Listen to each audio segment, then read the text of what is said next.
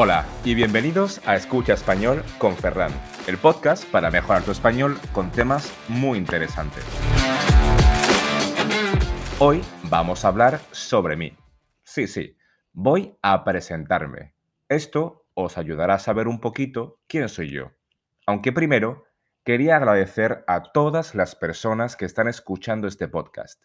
Estoy muy sorprendido de la acogida que está teniendo ya son 18 países los que me están escuchando y estoy súper contento, así que gracias de todo corazón. Pero para empezar, ¿quién soy yo? Pues bien, yo me llamo Ferran y soy profesor de español online. Soy originario del sur de España, de la provincia de Andalucía, que es la segunda región más grande del país y la más poblada, ya que somos 8 millones de personas. Como curiosidad, los andaluces representamos el 18% de la población española. Recordemos que España tiene 47 millones de habitantes.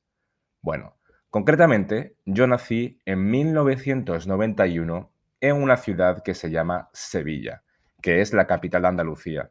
Además, es una de las ciudades más antiguas de España, fundada en el siglo VIII antes de por los tartesos. Así que bueno, ya estáis viendo que una de mis pasiones es la historia. No lo puedo evitar, siempre me ha encantado junto a la literatura.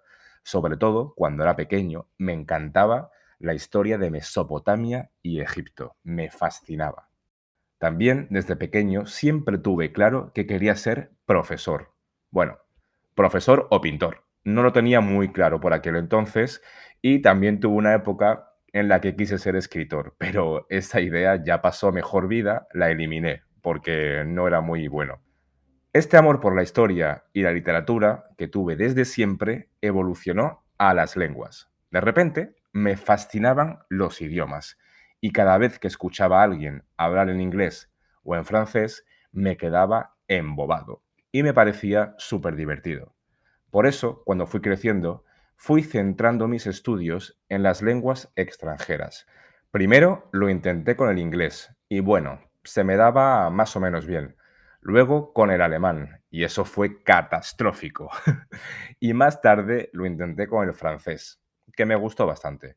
De hecho, hice filología francesa como estudios universitarios y paradójicamente hablando diferentes idiomas, comunicando con diferentes personas y viviendo en el extranjero, descubrí la lengua que más me gustaba de todas. ¿Y cuál era? Pues bueno, era la mía propia, era el español. Sí, sí, el español ha sido una lengua que he descubierto en la edad adulta. Empecé a apreciar la riqueza que tenía y toda la historia que encerraba en sí misma. Por eso, actualmente, soy profesor de español para extranjeros Incluso hizo un máster de enseñanza de español como lengua extranjera, lo que los del mundillo llamamos L. Pero sobre todo me especialicé en la comunicación pertinente. Era lo que más me gustaba de la lengua. Espera, espera. ¿Esto qué quiere decir? Pues bien, para hablar una lengua no solo tienes que aprender verbos y palabras, tienes que saber usarlos en el contexto adecuado, en el momento idóneo. De nada sirve que sepas conjugar el pretérito perfecto o el pretérito compuesto si no sabes cómo y cuándo utilizar cada uno. Creo que las lenguas deben aprenderse por contextos, y es ahí, en diferentes situaciones de la vida, donde nos damos cuenta que hay que saber qué comunicar y cómo comunicarlo. Por eso empecé el proyecto de este podcast, un proyecto donde puedo ayudar a la gente a comunicarse y desenvolverse en diferentes temáticas.